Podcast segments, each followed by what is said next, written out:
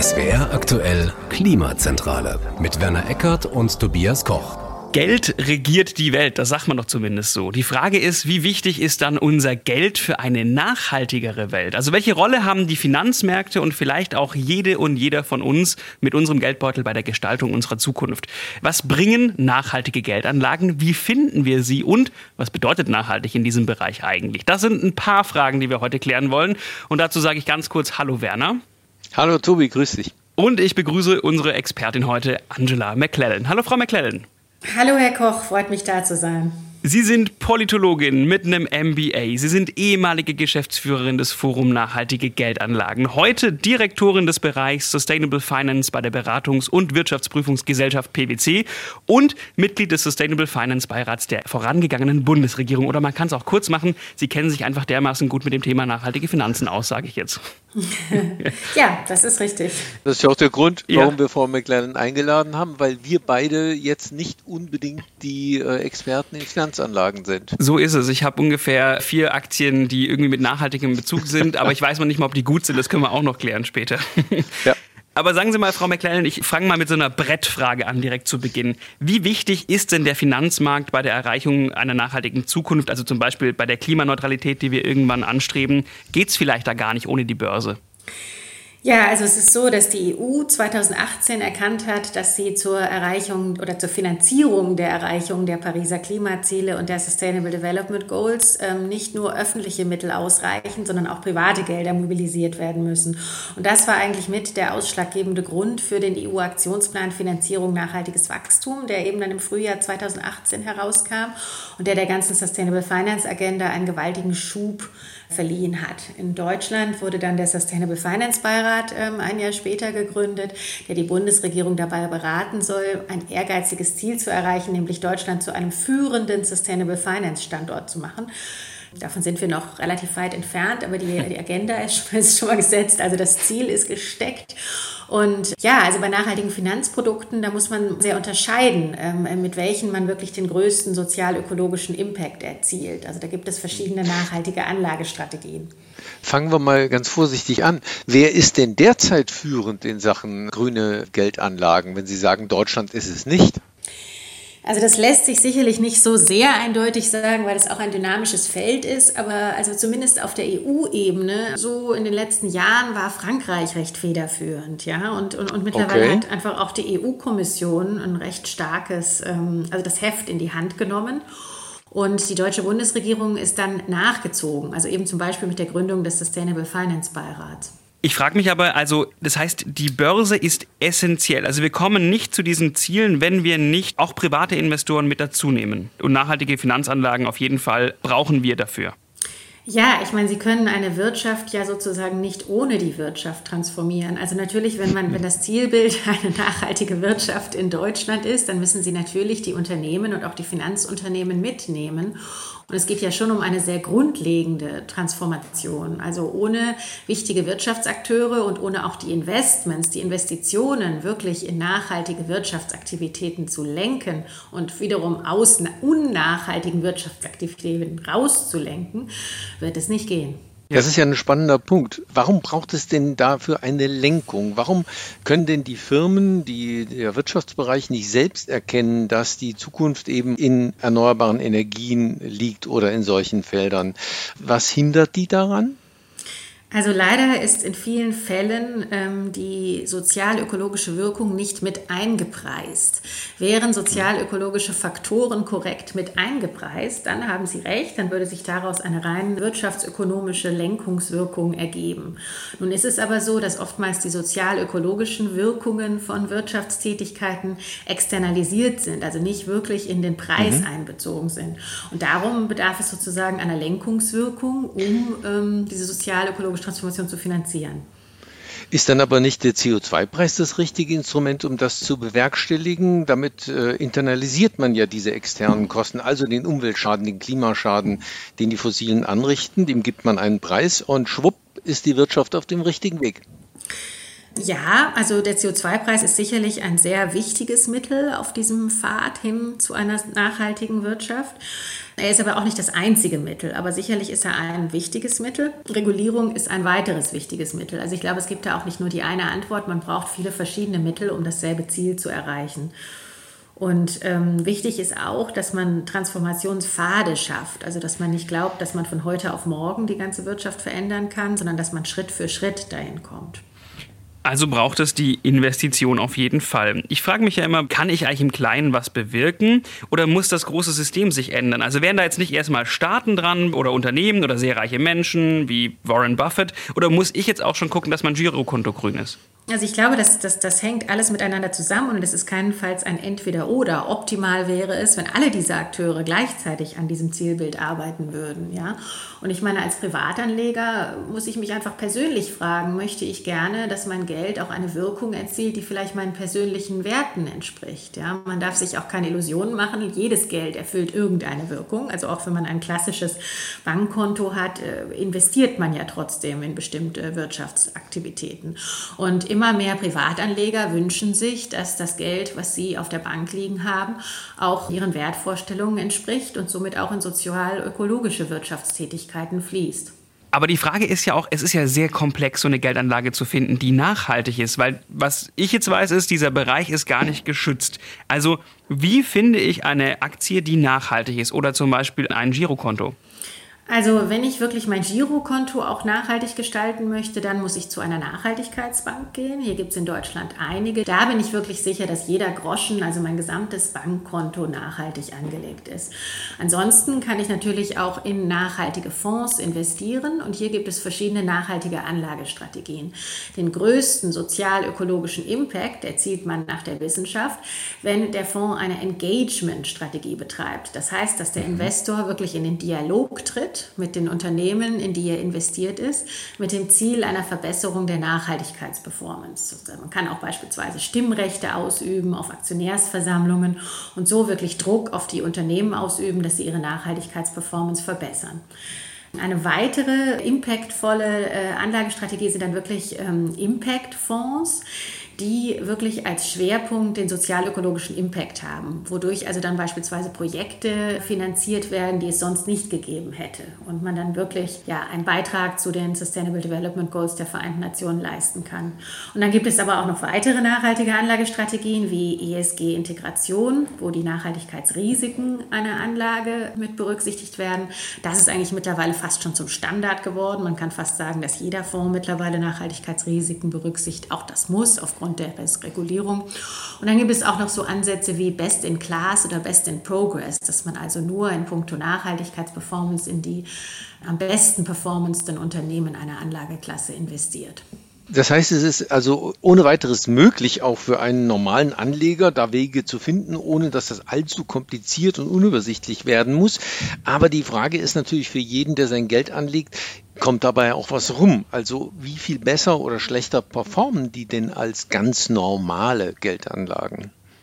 Also es gibt auf jeden Fall Untersuchungen, die zeigen, dass nachhaltige Geldanlagen nicht schlechter performen, sondern eigentlich gleich gut und in vielen Fällen sogar besser als konventionelle Geldanlagen. Nun ist es aber natürlich schwer, so allgemein zu postulieren, weil es natürlich hm. auch bei nachhaltigen Geldanlagen die gesamte Palette gibt an verschiedensten Produkten. Auf aber man kann damit rechnen, dass man Geld verdient. Man kann auf jeden Fall damit rechnen, dass man Geld verdient. Es ist auf keinen Fall so, dass nachhaltige Geldanlagen auf Kosten der ökonomischen Rendite gehen. Also man hat im besten Fall beides, eine Rendite und dazu noch eine sozial-ökologische Rendite neben der finanziellen. Ich finde sehr schön, dass Werner gesagt hat, es ist doch ganz einfach für uns, da rauszufinden, ein Fonds, der nachhaltig ist oder eine Anlage. Ich fand es gar nicht einfach, Frau McClellan. Also gibt es da ein Siegel in dem Bereich? Also zum Beispiel bei einem Fonds, worauf ich achten kann? Weil ansonsten muss ich mich da ja richtig reinfuchsen. Ja, also es gibt das FNG-Siegel für nachhaltige Investmentfonds. Das ist eigentlich das führende Gütesiegel im deutschsprachigen Bereich. Und das hat ähm, zumindest schon mal einen Mindeststandard. Wenn ich also als Verbraucher äh, nicht die Zeit oder auch Lust habe, mich da so tief rein zu vertiefen in die nachhaltigen Anlagestrategien eines Fonds, dann kann ich mich darauf auf jeden Fall schon mal verlassen, weil dieser Mindeststandard eben bestimmte Ausschlusskriterien äh, vorschreibt.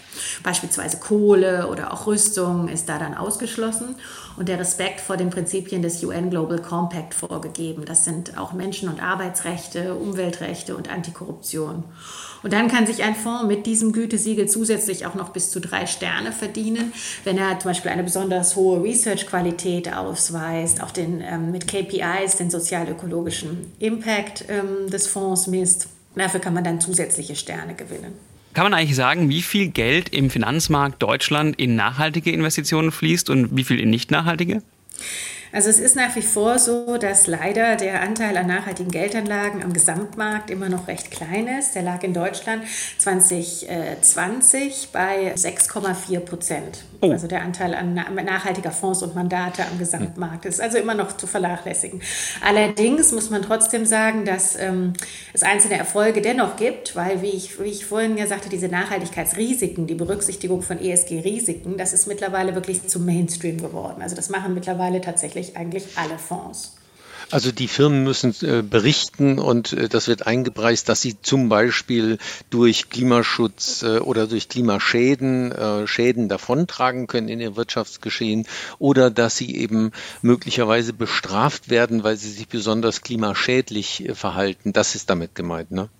Genau, also es gibt äh, auch im Sinne dieses ähm, EU-Aktionsplans Finanzierung nachhaltiges Wachstum, den ich da eingangs mal erwähnt hatte, gibt es die EU-Offenlegungsverordnung und die verpflichtet alle Fondsbetreiber offenzulegen, wie sie ähm, ESG-Risiken berücksichtigen.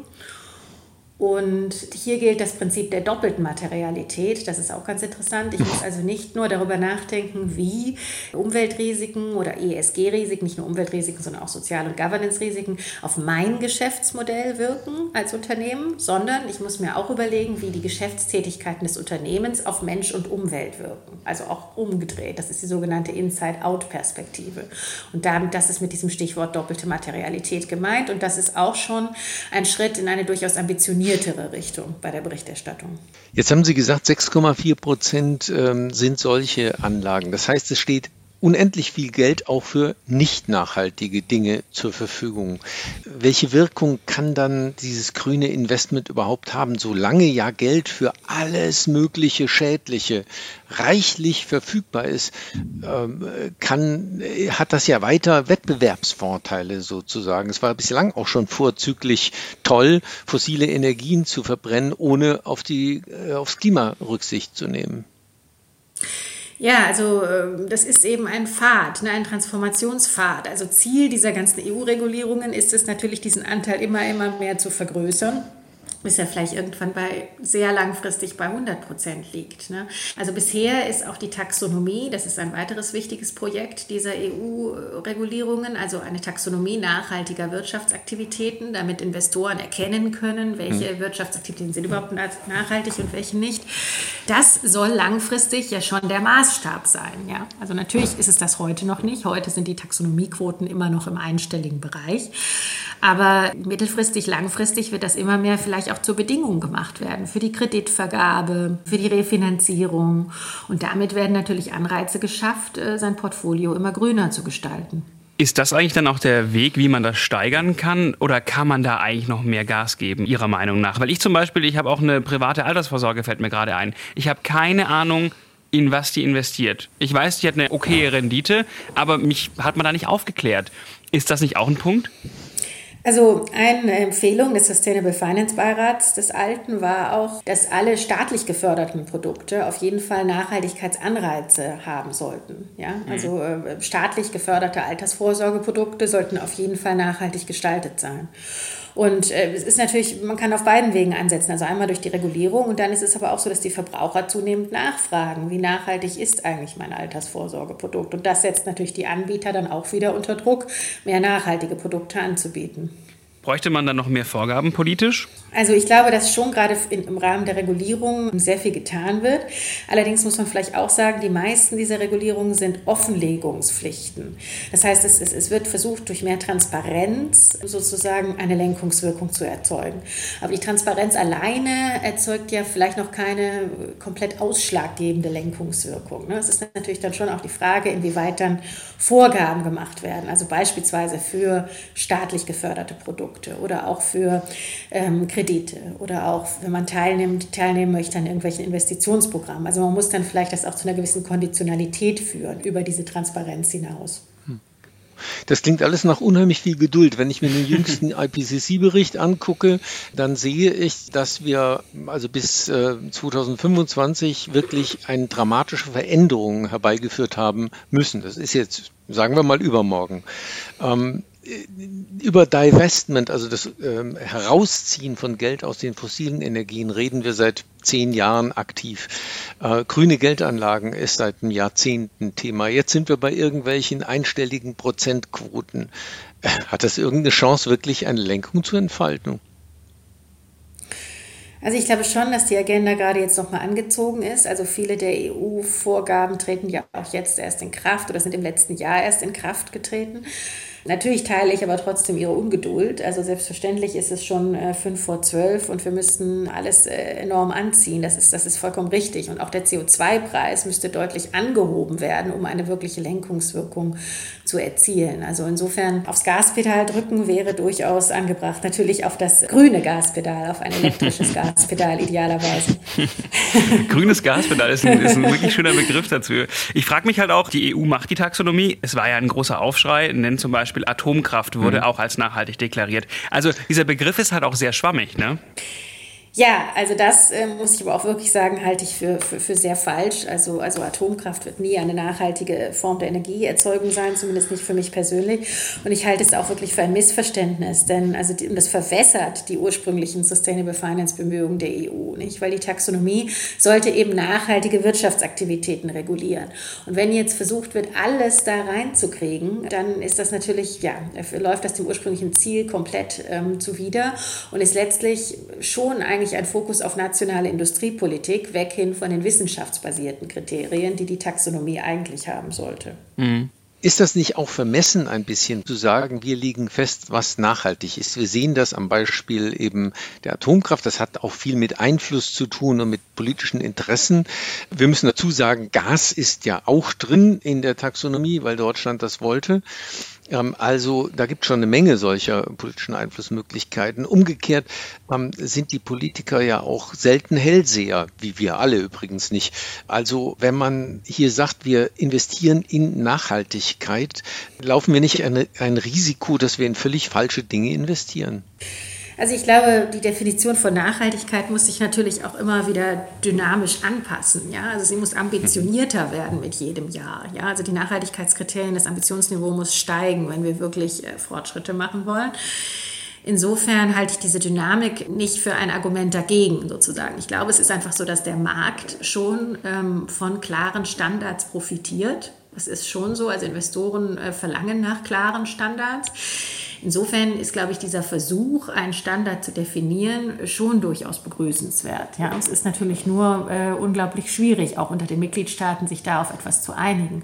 Und dieser Standard darf natürlich nicht für politische Interessenverhandlungen äh, missbraucht werden, sozusagen, sondern muss wissenschaftlich basiert sein, um auch die nötige Glaubwürdigkeit zu erlangen. Sonst kann man, kann man die Bemühungen wieder sein lassen. Und es ist ja nicht von heute auf morgen die ganze Wirtschaft grün. Also beispielsweise auch Versuche der Rüstungsindustrie Rüstungsindustrie jetzt Rüstungsaktien als nachhaltig zu definieren, nur weil sie jetzt vielleicht aufgrund des Ukraine-Kriegs wieder wichtiger geworden sind, halte ich auch für vollkommen, vollkommen falsch und verfehlt. Ähm, weil es heißt ja nicht, dass es von heute auf morgen ähm, Aktivitäten, die nicht in der Taxonomie enthalten sind, gar keine Finanzierung mehr bekommen würden. Es ist einfach nur so, dass sie nicht als nachhaltig definiert sind. Aber wie schon gesagt, ist ja bisher der Marktanteil der nachhaltigen Produkte wirklich auch nach wie vor recht gering. Da frage ich mich übrigens noch, ich habe mal geschaut für mich, wonach kann ich denn gucken? Und ich komme auf den Begriff ESG, ESG, das sind ja Kriterien, also kurz gesagt Environmental, Social and Governance, Umwelt, Soziales und Unternehmensführung. Im Endeffekt, wenn man diesen Kriterien entspricht, dann kann ich zum Beispiel in Deutschland als großes Unternehmen, als Aktienunternehmen gehandelt werden, im DAX 50 gelistet werden. Jetzt habe ich mal nachgeschaut, wer da so drin ist im DAX 50 ESG, ESG. Und das ist irgendwie interessant. Also A wie Adidas und Allianz, B wie BMW, C wie Commerzbank und Continental, der Reifenhersteller und Automobilzulieferer, Henkel, Lufthansa, Porsche, Puma und Zalando. Jetzt stehen doch diese Unternehmen nicht wirklich für Nachhaltigkeit, oder? Also die deutsche Börse hat in ihrem Index keinen besonders ambitionierten Nachhaltigkeitsstandard angewandt. Das will ich gleich mal vorweg sagen. Und dann nochmal dann noch mal auf, die, ähm, auf, diese, auf diese ganze Palette hinweisen an verschiedenen nachhaltigen Anlagestrategien, die es gibt, von sehr ambitioniert bis wenig ambitioniert. Und ähm, beispielsweise ist, ist, ist ein ETF meistens irgendwie eher so im unteren Drittel, also nicht so ambitioniert anzusiedeln. Also ich meine, immerhin gibt es eine breite Streuung, aber jetzt in puncto Nachhaltigkeitsambitionsniveau Niveau ist das jetzt nicht gerade ganz vorne. Ja? Und ähm, oftmals gibt es Umsatzschwellen, die für bestimmte Ausschlusskriterien auch definiert werden, sodass dann bestimmte Unternehmen doch noch da reinfallen, weil sie irgendwie gerade noch unter die Umsatzschwelle fallen. Und dann, ähm, also eben wird oftmals diese äh, am wenigsten ambitionierte Strategie der ESG-Integration angewandt. Mhm. Wenn die Strategie der ESG-Integration kombiniert wird mit Engagement, dann kann man durchaus auf die Nachhaltigkeitsperformance der Unternehmen auch Einfluss nehmen und auch etwas erreichen. Wenn aber das Engagement wegfällt, dann ist es schon ja einfach nicht besonders ambitioniert. Aber können Sie mir noch mal ganz kurz sagen, wie wir das alles einfach hinkriegen wollen? Also ich stelle mir jetzt gerade vor, ich bin bei meiner oberschwäbischen Landessparkasse oder bei der Volksbank, gehe zu meinem Berater und hau alle Worte, die Sie jetzt gesagt haben, dem um die Ohren. Also könnte der mich wirklich gut beraten? Finde ich da wirklich das Sustainable Anlageprodukt? Ja, wahrscheinlich ist das tatsächlich ein bisschen schwierig, weil natürlich die klassische Bankberaterausbildung ähm, bislang auch nicht besonders viel Nachhaltigkeitsinhalte enthielt. Ne? Das muss man ja auch dem Bankberater vielleicht zugute kommen lassen, dass er das wirklich einfach auch nicht gelernt hat bisher. Ja? Nun ist es aber so, dass es noch eine weitere EU-Verordnung gibt, die ab August vorschreibt, dass der Privatanleger in jedem Anlageberatungsgespräch auch nach seinen Nachhaltigkeitspräferenzen gefragt werden muss. Das heißt, die Anlageberater müssen geschult werden, weil zukünftig werden die auch in Anlageberatungsgesprächen Anlageberatungsgesprächen vermehrt auch solche Fragen gestellt bekommen. Und insofern muss sich da auch noch einiges ändern. Und die, die, die Erwartungshaltung ist aber ganz klar, dass sich dadurch auch die Produktpalette nachhaltiger Anlageprodukte nochmal vergrößern wird, weil laut Umfragen eben viele Privatanleger ihr Geld lieber nachhaltig investieren möchten. Mhm. Was kann denn ein ganz normaler Mensch tatsächlich tun, wenn der Bankberater nicht so zuverlässig informiert, das haben wir gerade gehört, wenn es nicht so einfach ist, das alles zu verstehen, wenn man es in irgendeiner irgendwelchen Internetforen liest. Was mache ich? Wie gehe ich dran? Was sind die drei Tipps, die Sie haben? Also entweder ich müsste mir die Zeit nehmen, tatsächlich ganz genau ins, in, in, die Produktdokumente zu gehen von dem Fonds und zu gucken, welche nachhaltigen Anlagestrategien angewandt werden. Und da würde ich dann empfehlen, auf die Anlagestrategie des Engagements ähm, zu achten, weil das wirklich nachweislich den größten sozialökologischen Impact hat. Dann könnte man natürlich auch Gütesiegel wie das FNG-Siegel für nachhaltige Investmentfonds äh, zu Rate ziehen. Wenn man eben nicht so detailliert in diese ganzen Produktdokumente reingucken möchte, dann ist das auf jeden Fall etwas, worauf man sich verlassen kann, weil es ein, ein geprüftes Siegel ist. Und schließlich, wenn man wirklich ähm, sein gesamtes Geld nachhaltig anlegen möchte, dann muss man tatsächlich Kunde einer Nachhaltigkeitsbank werden. So, und ich würde gerne noch wissen, ich habe auch noch eine, eine Abschlussfrage. Würden Sie sich was wünschen von der Politik? Müssen da die Daumenschrauben mehr angezogen werden? Weil wenn die EU sagt, komm, wir nehmen noch die Atomkraft rein als nachhaltig und wenn ich irgendwie sehe, dass der DAX 50 ESG mir BMW und Lufthansa empfiehlt, da könnte man doch wahrscheinlich politisch noch mal einen Riegel vorschieben. Ja, also äh, wie eingangs erwähnt, sind viele der Regulierungen eben Transparenzregulierungen bislang. Und es wäre notwendig, noch einen Schritt weiter zu gehen und Mindestschwellen zu definieren, also Konditionalitäten gebunden an diese Transparenzverordnung, dass man eben nur mit einer bestimmten Schwelle der Beachtung von ESG-Kriterien Zugang beispielsweise zu öffentlicher Finanzierung erhält. Das, das wäre sicherlich was, äh, was noch weiteren Impact hatte. Ich glaube aber auch, dass die Diskussion in diese Richtung schon geht. Okay. Frau McLellan, das ist auf jeden Fall, ich finde, immer noch ein komplexes Thema. Ich denke mal, Werner, was meinst du?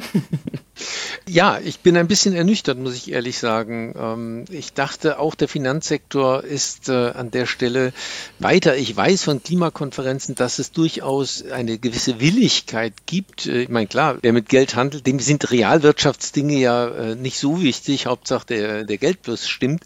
Also da gibt es eine gewisse Bereitschaft, das alles zu unterstützen, aber sehr weit gekommen sind wir ganz offensichtlich leider noch nicht.